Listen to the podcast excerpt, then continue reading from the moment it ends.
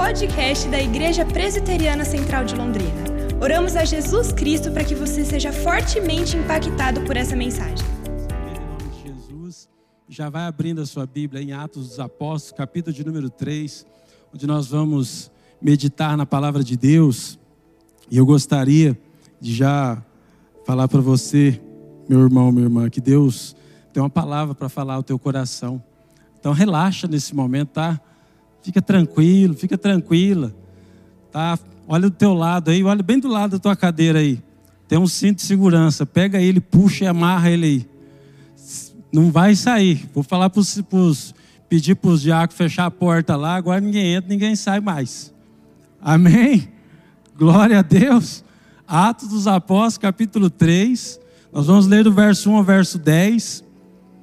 Deus com certeza nesta noite vai falar com você, vai tirar você das sombras, vai livrar você do medo, amém? Vai tirar você dos bastidores da tua vida, de viver escondido, de viver à mercê da vontade dos outros, em nome de Jesus, amém? Glória a Deus, vamos ler então.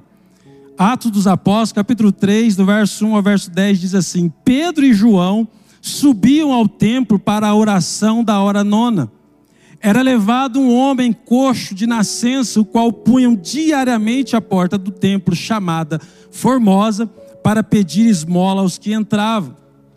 Vendo ele a Pedro e João, que iam entrar no templo, implorava que lhe desse esmola. Pedro, fitando juntamente com João, disse: Olha para nós. Ele os olhava atentamente, esperando receber alguma coisa. Pedro, porém, lhe disse: não possuo prata nem ouro, mas o que tenho, isso te dou. Em nome de Jesus Cristo Nazareno, anda. E tomando-o pela mão direita, levantou imediatamente os seus pés, e os seus pés e tornozelos se firmaram. De um salto se pôs em pé, passou a andar e entrou com eles no templo, saltando e louvando a Deus. Viu-o todo o povo andar e a louvar a Deus, e reconheceram ser ele o mesmo que esmolava, assentado à porta do templo, chama, a porta chamada Formosa, e se encheram de admiração e assombro por isso que lhe acontecera. Vamos orar. Senhor, obrigado pela tua palavra. Neste momento, ó Deus, que o teu Santo Espírito fale com a tua igreja. O Senhor ensine, o Senhor direcione, o Senhor, ó Pai, esteja quebrando barreiras, quebrando, ó Pai, em nome de Jesus, qualquer tipo de laço, de pacto, de aliança, e fazendo nesta noite uma obra, Senhor, de libertação na vida do teu povo por meio da tua palavra. Assim nós oramos agradecidos do nome de Jesus. Amém. Glória ao nome de Jesus. A palavra de Deus aqui, ela é clara, ela traz o relato do momento em que Pedro e João subiu ao templo para a hora da oração nona e ali encontraram um homem que estava sentado na porta pedindo esmolas. Eles oraram para aquele homem e aquele homem foi curado imediatamente naquele momento. Nesse texto aqui, eu gostaria que você prestasse muita atenção. Nós vamos ver aqui alguma, um tipo de processo que acontece até na nossa vida, por diversas vezes esse processo acontece. Aconteceu com o povo de Deus, e muitas vezes a gente não percebe isso, mas isso acontece a todo tempo. Porque na vida nós precisamos ser conduzidos em algum momento. Nós precisamos de tutela quando nós somos crianças, quando nós conseguimos um novo emprego, quando nós começamos algo novo da nossa vida, a gente sempre precisa de alguém que vai cuidar da gente, que vai tutelar, que vai nos conduzir. Tem um momento que a gente precisa aprender, a gente precisa de ensinamento para a gente tomar decisões. E enfim, chega um momento na vida que a gente tem que fazer o quê? Andar com as próprias pernas. A gente tem que seguir o nosso caminho. É um processo claro que acontece na nossa vida. E isso aqui está muito claro nesse texto que acontece na vida desse homem, que nós vamos ver aqui. Mas esse momento, o texto não está aqui por acaso. Eles estão vivendo neste momento o momento mais impactante, talvez, que nós podemos falar da história da igreja de Cristo, quando ali o Espírito Santo havia sido derramado sobre a igreja de Deus. Vamos dizer assim que eles estavam vivendo a crista da onda do poder do Espírito Santo que atuava sobre a vida daquelas pessoas que permaneceram firmes, esperando até o momento que o Espírito Santo descesse, e isso aconteceu. Então, Deus, como já prometeu desde o início, desde Gênesis, que enviaria Jesus Cristo, primeiro, ele enviou Jesus. Jesus se tornou homem, veio em carne, ele viveu aqui, ele morreu, ressuscitou. Jesus Cristo foi aos céus, prometeu que enviaria um consolador, quem? O Espírito Santo de Deus. O Espírito Santo foi derramado. Você pode ler em Atos, voltar um pouco aí para trás, aí você vai ver Atos 2, tudo que aconteceu, a descida do Espírito Santo, a obra de Deus na vida daquelas pessoas. E aqui nesse texto, agora o que nós estamos vendo é o que faltava. O que que faltava nesse exato momento? Faltava que esse poder fosse passado nesse momento adiante. É isso que faltava. Aquelas pessoas é como se elas estivessem energizadas. Sabe que a pessoa está eletrocutada, energizada com o poder de Deus, o que, que ele tem que fazer? Passar adiante. Passa para o pastor Fábio aí, pastor André. Passa no teu irmão aí o poder agora. Passa para ele em nome de Jesus. Vai pegando aí, irmão. Muitas vezes isso que falta, sabe por quê? Deus envia Jesus, Jesus envia o Espírito Santo, a gente recebe o poder, recebe o Espírito Santo, sabe o que a gente faz? A gente senta e acomoda. A gente para. Eles estavam vivendo o auge naquele momento do poder do Espírito Santo que tocava, que curava. Se você ler Atos 2, versos 42 e diante, ali fala que eles viviam naquele momento com o poder do Espírito Santo, na comunhão da palavra de Deus, tudo que eles faziam, eles faziam tudo em comum. Havia muita alegria, singeleza de coração, milagres, prodígios aconteciam por intermédio dos discípulos ali, dos apóstolos. E muitas pessoas se chegavam, eram curadas, eram recebidas e salvas pelo poder de Deus. Mas o que aconteceu? Naquele exato momento elas resolveram sair. Então Pedro e João, quando estavam indo para o templo, Sabe, é igual quando os pastores falam aqui que vai na prefeitura orar, né? Vamos lá no centro da cidade orar, vamos em tal lugar orar. Eles falaram, não, vamos para o templo, que Deus vai fazer alguma coisa. Eles foram ao templo, chegou lá e encontraram esse homem. Essa foi a primeira vez, o primeiro milagre que Pedro opera, então, relatado aqui, quando ele ora por esse homem. E ali, depois da oração e da cura desse homem, acontece o segundo discurso de Pedro, porque no primeiro já resultou no milagre, então, e na, na libertação e salvação de mais de 3 mil pessoas. E aqui neste momento, ele ora para esse homem que é curado, e isso resulta também, vai se desdobrar em outras coisas também.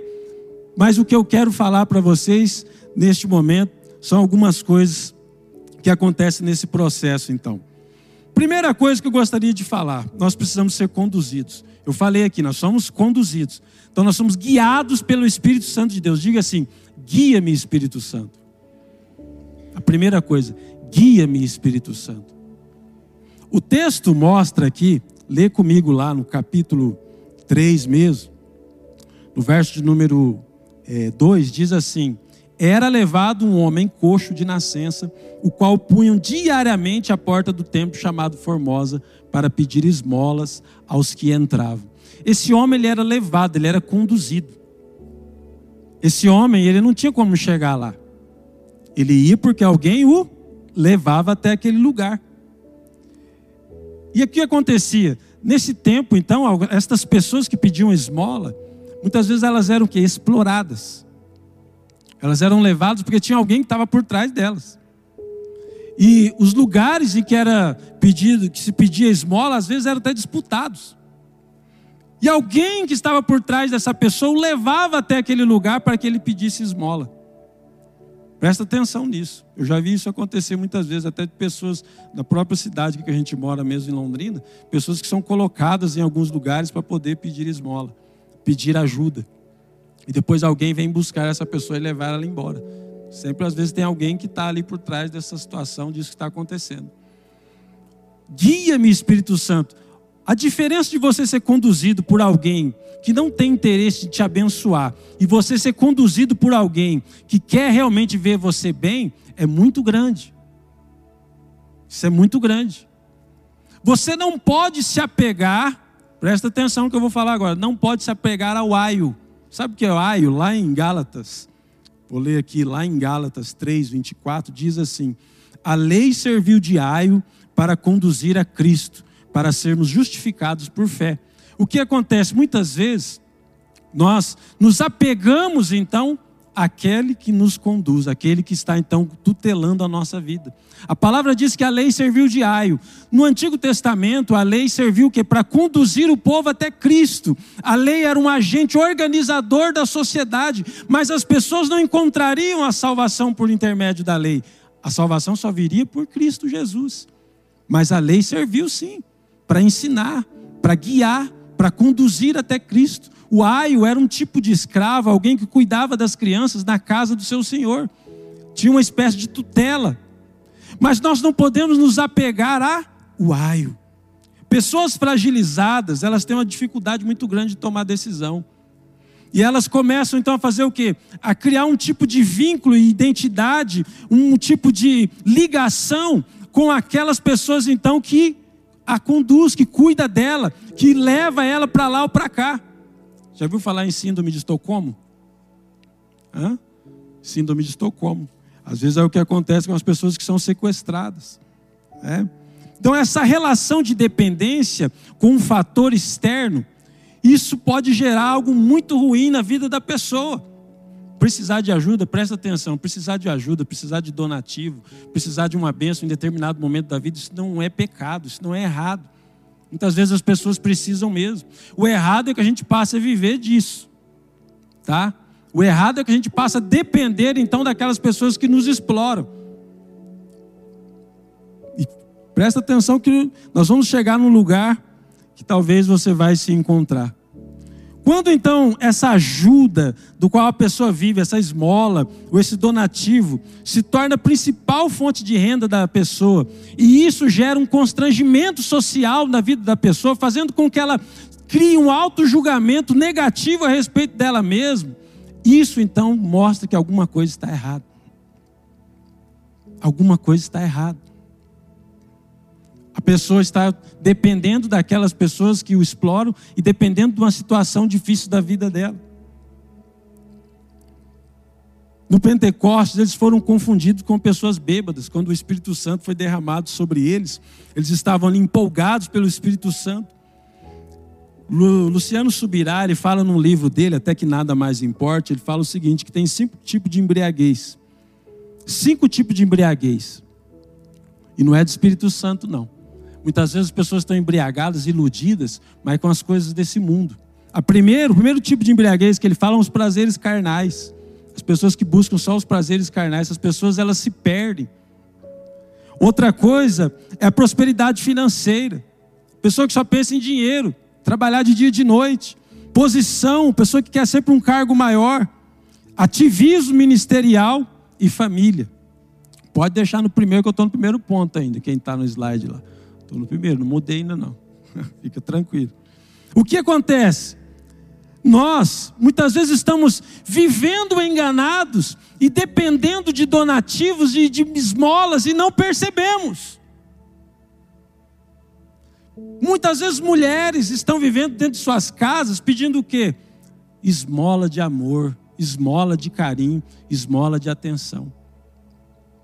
Pessoas que se tornam dependentes daquelas pessoas que não têm talvez um interesse verdadeiro por elas, que não ama de verdade, que não quer cuidar de verdade, mas que se tornam verdadeiros reféns e criam um tipo de vínculo com essa situação, com essa relação. Assim era esse homem que ficava na porta do templo pedindo esmola. Ele tinha uma relação com essa pessoa que levava ele até lá. Tinha um vínculo com essa pessoa. Nós não podemos nos apegar àquelas pessoas que sequestram a nossa alegria, que sequestram a nossa honra, a nossa dignidade, o nosso direito. Jesus estava ali para mudar a situação da vida daquela pessoa. E eu fico abismado quando eu vejo que muitas vezes muitos relacionamentos estão vivendo, estão é, sendo levados dessa forma de pessoas que são meros coadjuvantes no relacionamento, na família. Sabe que na verdade isso que as pessoas querem é encontrar um lugar. Você quer saber aonde que é o seu lugar aqui nesse mundo, nessa vida? Qual é o seu papel? Muitas pessoas estão perdidas, desencontradas na vida profissional, no casamento, na família, nos relacionamentos sociais Muitas pessoas estão simplesmente perdidas. Do nada abandona a profissão, do nada abandona o casamento, do nada a pessoa abandona as amizades, abandona a igreja. Por quê? Porque na verdade não estão decidindo nada, elas estão sendo conduzidas, elas estão sendo levadas. As pessoas muitas vezes estão tão entorpecidas, embriagadas com esta vida, com os prazeres carnais, com a posição, né, com tudo que acontece nessa vida, colocam isso na frente de Deus e pensam que estão conseguindo e ganhando alguma coisa, mas não estão. Estão muitas vezes vivendo de esmolas, de donativos e de ajuda. Presta atenção. Augusto Cury fala muito, é uma frase que ele fala demais, dos mendigos emocionais. Pessoas que vivem solitárias, que sofrem, que têm uma multidão à sua volta, mas se sentem solitárias. Pessoas que têm tudo, mas sentem que não têm nada. Têm fortunas, mas sentem que são miseráveis. Simplesmente porque não têm amor. Precisar de ajuda é normal, mas não viver de donativos. O que Jesus vem aqui ensinar, trazer para esse, para esse homem, é que nós precisamos gerar fontes fontes em nós. Por um momento eu posso até precisar de algum tipo de ajuda na minha vida, mas uma hora eu tenho que sair dessa. Por um momento eu vou, eu vou até precisar que alguém me conduza e me ensine, que alguém me leve, mas uma hora eu tenho que sair dessa. Eu não posso passar a vida toda nisso. É isso, essa mensagem nesse momento que é levada para quem?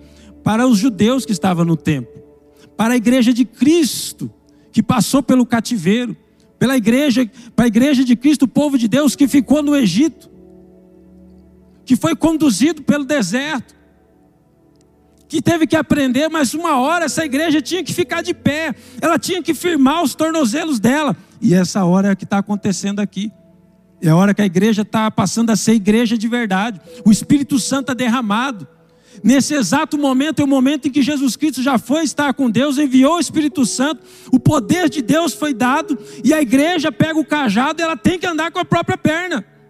Isso muitas vezes tem que acontecer na nossa vida também, meu irmão, minha irmã. Eu fico pensando às vezes, né, pessoas que são guiadas pelo medo, não são guiadas pelo Espírito Santo de Deus. A pessoa casa porque ela tem medo de ficar sozinha, não porque ela ama alguém. Ela fica no casamento porque ela tem medo de ser abandonada, não porque ela está gostando. Ela arruma emprego porque tem medo de ser chamado de, disso ou daquilo. Permanece no emprego porque tem medo de ser mandado embora e ficar desempregado. Esses dias eu vi uma pessoa, meu Deus do céu, pessoa desesperada, com medo. Com medo do patrão, com medo do que o patrão vai falar, com medo de perder o emprego, com medo de conversar com o chefe, meu Deus, como que a pessoa vive assim? Ela não é guiada por algo que a abençoa, que leva a crescimento, ela está sendo guiada pelo medo. Quantas pessoas estão sendo guiadas pelo medo? Quantas pessoas estão sendo guiadas pelo engano em suas vidas? Nós só queremos um lugar. Você quer um lugar, quer saber qual é o seu lugar? E quantas pessoas estão explorando, né? Quantas pessoas estão explorando aquelas que estão com elas? Tome muito cuidado, meu irmão, minha irmã, preste atenção. Guiado pelo Espírito Santo. Como é ser guiado pelo Espírito Santo? É não mentir. Quando eu sou guiado pelo Espírito Santo, eu sei que eu não devo mentir. Quando eu sou guiado pelo Espírito Santo, eu sei que eu não posso forçar a barra, agir com falsidade. Eu sei que eu não posso fazer algo que vai prejudicar a vida do meu irmão, da minha irmã. Às vezes a pessoa pergunta, pastor, mas como que eu sou guiado pelo Espírito Santo? É só não fazer o que não é errado, que é errado. É assim que eu sou guiado pelo Espírito Santo de Deus. Não desejar o mal, não se vingar. Quantas pessoas desejam o mal, né? Quantas pessoas às vezes querem se vingar? Quantas pessoas até se sentem bem quando vê que aquela pessoa que a prejudicou, aconteceu alguma coisa com ela, ela fala: "Tá vendo? É, quem me viu passar na prova, né? Tem a musiquinha lá. Quem me viu passar na prova não me ajudou aí, ó. O que está acontecendo. Infelizmente, às vezes, a pessoa deixa esse sentimento tomar conta do coração dela. Não está sendo guiado pelo Espírito Santo de Deus. Quem é guiado pelo Espírito Santo de Deus não cogita das coisas do mal, mas cogita das coisas de Deus. Foi isso que Jesus falou para Pedro lá em Mateus 16. Quando ele falou que ele não ia morrer na cruz, falou assim: ó, arreda-te de mim, Satanás, porque não cogita das coisas de Deus, mas de Satanás. Eu vou morrer sim, eu tenho que ir para a cruz. Eu tenho que ir para a cruz. O Espírito Santo te guia, ele te leva ao deserto, mas para te dar vitória, para você crescer e sair vitorioso. É para isso que o Espírito Santo te leva. O Espírito Santo ele pode te levar no lugar de dificuldade, mas é para te fortalecer. O Espírito Santo, ele pode até trazer luta na tua vida, mas não é para te explorar, não é para te humilhar sem algum objetivo. Ele tem o objetivo de te exaltar, de fazer algo bom na tua vida, de fazer crescer. E não só de te humilhar, de te apagar, como muitas pessoas às vezes vivem apagadas em suas vidas. Né? Outra coisa que eu gostaria de falar é, em Apocalipse 1,10, quando João então é, recebe a revelação, diz assim: Achei-me em espírito, ele fala em Apocalipse 1,10. Ele foi conduzido pelo Espírito Santo a uns lugares específicos. E esse, o Espírito Santo então mostrou para ele revelações tremendas. Então o que acontece? Quando você se achar em espírito, o Espírito Santo te conduzir, ele vai revelar coisas maravilhosas para a tua vida que ele tem para você. Amém? Glória a Deus. Segunda coisa, você precisa ser ensinado pelo Espírito Santo de Deus. Diga assim: ensina-me, Espírito Santo. Nós precisamos aprender a não viver de paliativos. Se nós aprendemos com o Espírito Santo de Deus, nós vamos aprender a escolher o que é certo. Muitas vezes nós fazemos as escolhas erradas. Nós escolhemos o que é passageiro, o que é paliativo, o que é momentâneo. Nós vivemos escolhendo aquilo que não resolve o nosso problema. Isso é viver de esmolas, viver de donativos. Viver de bico muitas vezes não é ruim fazer bico. Se você não tem emprego, você tem que dar um jeito. Mas uma hora você tem que firmar alguma coisa.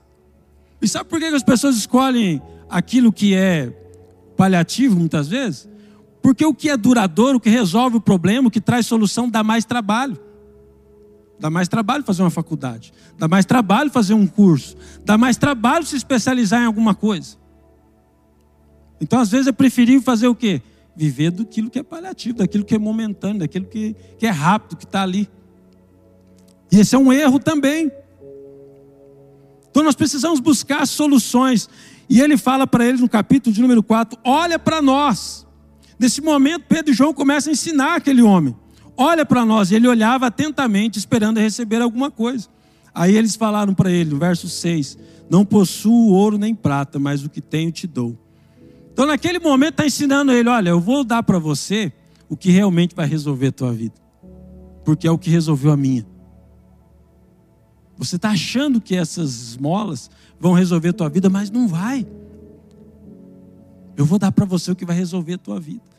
E muitas vezes nós estamos buscando aquilo que não resolve. Não resolve o buraco que tem dentro da gente. Aquilo que não resolve as nossas aflições, os nossos medos, a nossa incerteza, que não traz a direção para as nossas vidas, nós estamos escolhendo aquilo que é paliativo. Cada vez um pouquinho. Ah, dá, dá isso aí mesmo, eu vou vivendo com isso aí mesmo. Para, meu irmão, minha irmã, não viva assim. Jetro, lá no Êxodo capítulo 18, quando foi ter com Moisés, uma das coisas que ele falou para Moisés é o seguinte: dentre aqueles falou, ele falou para ele separar o povo em grupos e colocar líderes sobre aqueles grupos. Mas uma da coisa que ele falou foi o seguinte: ó, você tem que ensinar o povo as leis para que eles possam fazer por eles mesmos. A gente tem que fazer o quê? Aprender. A gente tem que aprender para fazer por nós mesmos e não nos tornar dependentes daquele que nos ensina todo o tempo. Pessoas doentes, depressivas, elas sucumbem a uma vida de autocomiseração.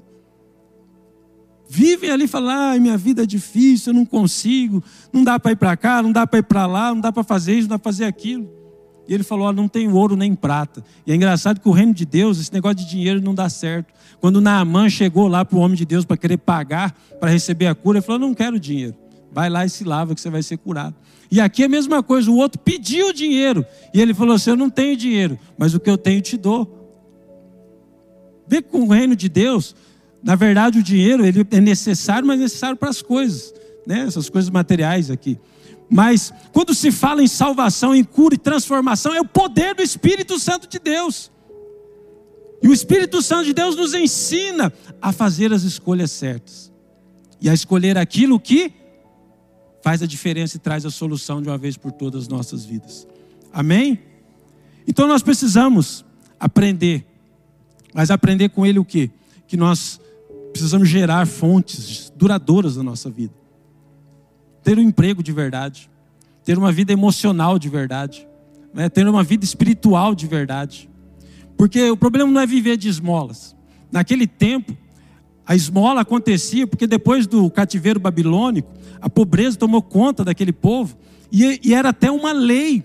Em cada cidade havia três cobradores de, de esmolas. E tinha que se pagar a esmola até sobre pena de multa.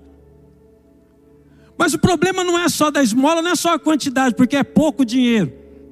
O problema é que a pessoa se sujeita a um tipo de vida do qual ela abre mão do seu direito, da sua honra, da sua dignidade, ela abre mão do respeito.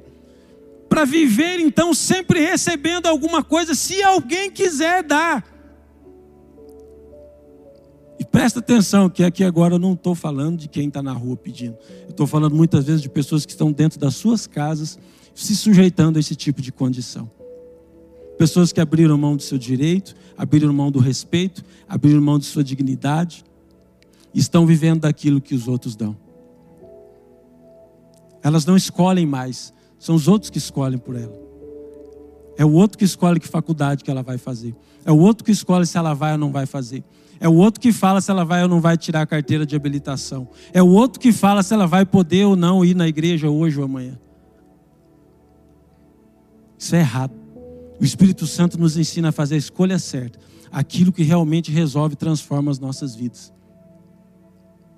E neste momento, Pedro e João, eles estão sendo usados por Deus para ensinar isso para aquelas pessoas que ainda estavam ali no templo esperando algum tipo de donativo, algum tipo de esmola, de uma religiosidade que não resolvia o buraco, aquele profundo que havia neles, que não trazia satisfação verdadeira. Olha, vocês precisam escolher o Espírito Santo de Deus, vocês precisam se entregar a Jesus. E presta atenção que trouxeram algumas mensagens maravilhosas aqui no curso que teve no Lidere, né, sobre a reforma protestante. Então eu creio que se você, meu irmão, você é filho, filha de Deus, isso aí está resolvido. Não encare toda a mensagem como se fosse mais uma vez que você vai, se vai decidir se você é ou não é filho de Deus. Você é filho de Deus. Uma coisa que muitas vezes nós precisamos resolver é se nós vamos viver como filho de Deus. É essa a questão. Pronto, você é filho, acabou. Agora você vai viver como filho de Deus? Escolha o que é melhor. Escolha o que faz a diferença, o que resolve o teu problema. Então, viver muitas vezes nas sombras, viver escondido, viver de esmola, não é isso que Deus quer para você. E a última coisa é levanta e anda. Diz assim: Espírito Santo, levanta-me. Levanta-me é a hora da gente firmar o nosso pé. E talvez essa seja a hora mais difícil, porque é a hora de fazer o que? Assumir responsabilidade. Muitas vezes as pessoas não estão acostumadas a fazer o que? A prestar contas, assumir responsabilidade, a fazer as coisas por suas próprias mãos, com suas próprias pernas. Tem sempre alguém para conduzir, tem sempre alguém para falar, tem sempre alguém para assumir o compromisso. E isso tem que acabar. Porque tem que chegar uma hora que a gente tem um peso, falar, ah, mas eu não quero assumir responsabilidade. Eu quero viver do jeito que eu estou aqui. Eu quero continuar assim. Não é que você vai sair daqui abrir uma empresa, vai pedir a conta do seu emprego, não é isso que eu estou dizendo. O que eu estou dizendo é que você pode se especializar em alguma coisa. Sabe que um dos problemas hoje no mercado de trabalho é que as pessoas não se especializam em nada. Talvez muitas vezes sabe fazer muitas coisas, mas não se especializa em nada. Se você especializar em alguma coisa, você vai ter mais segurança, porque mesmo que você saia desse emprego, você sabe que você tem qualificação para conseguir outro. Esse é um problema sério. Então, andar com as próprias pernas, muitas vezes significa só isso. se especializar em alguma coisa, ter segurança. Ter segurança. É isso. Né? E Pedro e João, eles devem ter arrumado um problema muito sério naquele momento. Porque eles tiraram daquelas pessoas que exploravam aquele homem, né, talvez ali uma fonte de renda. Assim como Jesus arrumou encrenca quando tirou o demônio do gadareno lá e jogou nos porcos, eles ficaram bravos, expulsaram Jesus da cidade. E também com Paulo e Silas, quando ele expulsou também o espírito adivinhador daquela menina que andava adivinhando. E eles não gostaram, por quê? Porque ela dava lucro para eles. Sabe o que vai acontecer, meu irmão, minha irmã? Quando você se levantar, quando você querer andar com suas próprias pernas, talvez existam pessoas que não vão gostar disso. Tá? Talvez existem pessoas que não vão gostar disso. E para sua surpresa, não são pessoas de longe de você, são pessoas que estão do seu lado. Então se prepare. Por isso que o título do sermão é um desafio de fé. É um desafio de fé. O desafio de fé é sermos conduzidos pelo Espírito Santo, sermos guiados pelo Espírito Santo. O desafio de fé é sermos ensinados pelo Espírito Santo e fazer a escolha certa. O desafio de fé é que sejamos então levantados pelo Espírito Santo e que permaneçamos de pé pelo poder do Espírito Santo de Deus, porque talvez muitos possam se levantar e não gostar disso. Amém? E para terminar, gostaria de falar para você. Você não vai ser mais alguém que vai viver nas sombras, jogado, esperando uma esmola, esperando uma esmola de amor, uma esmola de atenção. Né? Muitas pessoas às vezes vivem assim, infelizmente. Se você é casado, se você é casado, meu irmão, minha irmã, não se sujeite a isso. Às vezes eu fico pensando o que, que passa na cabeça de uma pessoa que trata mal a outra. Nós vemos relatos até no meio cristão de pessoas que agridem dentro de casa, maridos que ainda agridem suas esposas, mulheres que não tomam decisão, mulheres que muitas vezes vivem só na dependência da vontade do marido.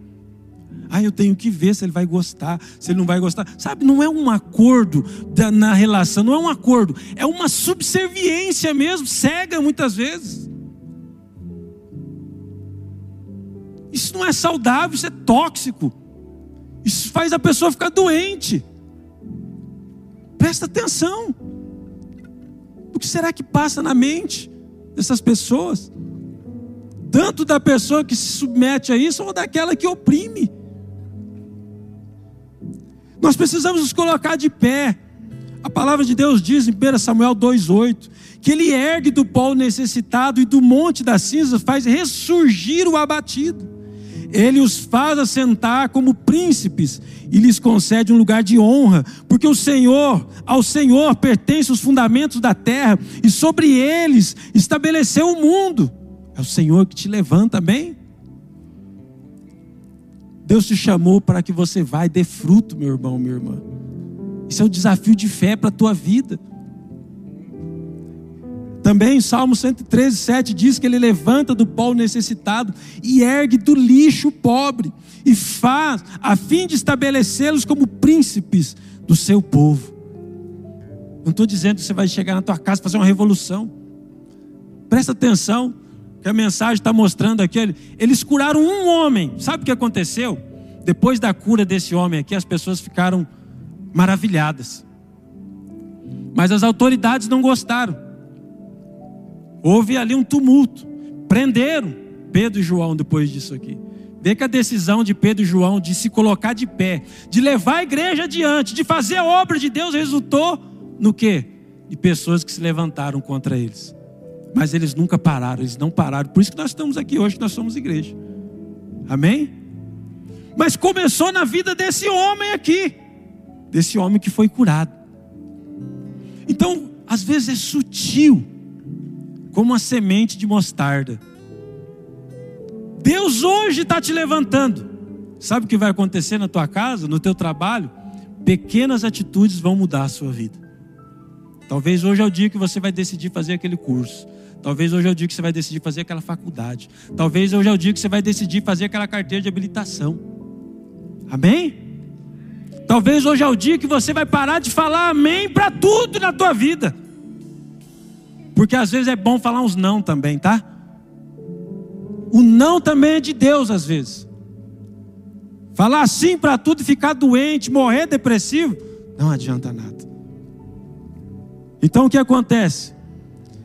Deus ele levanta uma igreja, mas uma igreja forte que fica de pé, que é guiada pelo Espírito Santo de Deus, você essa igreja. Ele levanta uma igreja forte que aprende pelo poder do Espírito Santo de Deus a fazer as escolhas certas. Você essa igreja. Ele levanta uma igreja forte, uma igreja que fica de pé pelo poder do Espírito Santo de Deus, amém? Você, essa igreja. Vamos colocar de pé, nós vamos orar neste momento agradecendo a Deus. Obrigado por ouvir o podcast da Igreja Presbiteriana Central de Londrina. Esperamos que você seja encorajado e inspirado pelo Espírito de Deus.